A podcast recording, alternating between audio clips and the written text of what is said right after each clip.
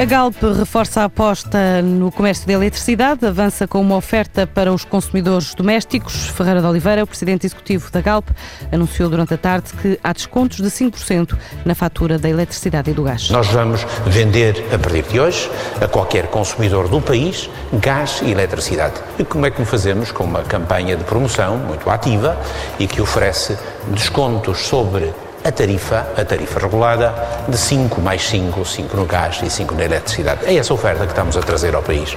É essa oferta que, através de vós, queríamos que comunicar a todos os 10 milhões de portugueses e nós o que pretendemos é este ano fechar o ano com pelo menos 100 mil clientes de gás e eletricidade no território português. É para já a ambição da Galp, que participou pela primeira vez em 2008 num leilão de capacidade virtual de produção de eletricidade eh, em Portugal, destinado a transacionar opções de compra de energia elétrica. A petrolífera portuguesa está inscrita no MIBEL, no mercado ibérico da eletricidade, quer no polo espanhol, que gera o mercado spot, quer no polo português, que gera o mercado a prazo. Já tenha manifestado esta intenção de operar no mercado doméstico.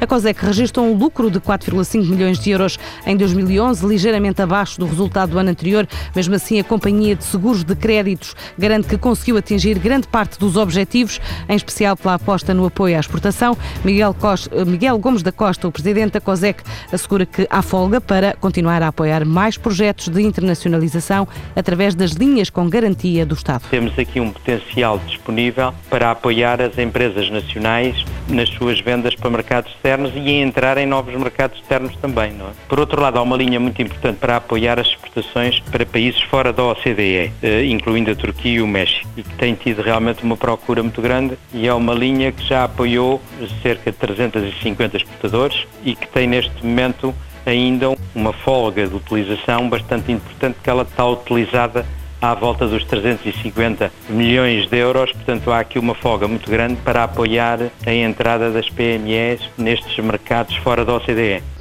Para este ano de 2012, o líder da COSEC manifesta alguma preocupação pelo aumento de incumprimentos derivados da degradação económica. Alguma preocupação, porque a partir do segundo semestre de 2011 estamos a sentir um aumento de sinistralidade, ou seja, de incumprimentos eh, em termos de comércio, fundamentalmente nacional, mas também internacional, devido à degradação da situação económica e, portanto, admitimos que o nível de sinistralidade da COSEC em 2012 será superior ao que tivemos nos três últimos anos. Portanto, prevemos dificuldades, mas para isso é que será cada vez mais importante a nossa articulação com os nossos clientes, no sentido de articularmos as nossas decisões e podermos realmente explicar-lhes e estar mais junto deles, no sentido de lhe dar conhecimento daquilo que vamos decidindo relativamente às coberturas pedidas.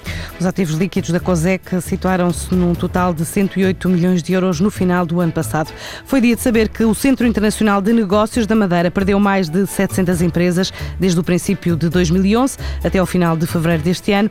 A Zona Franca, ao longo da última década, foi responsável por 21% de toda a riqueza gerada na Madeira, garantindo a atividade das empresas 15% da receita fiscal da região.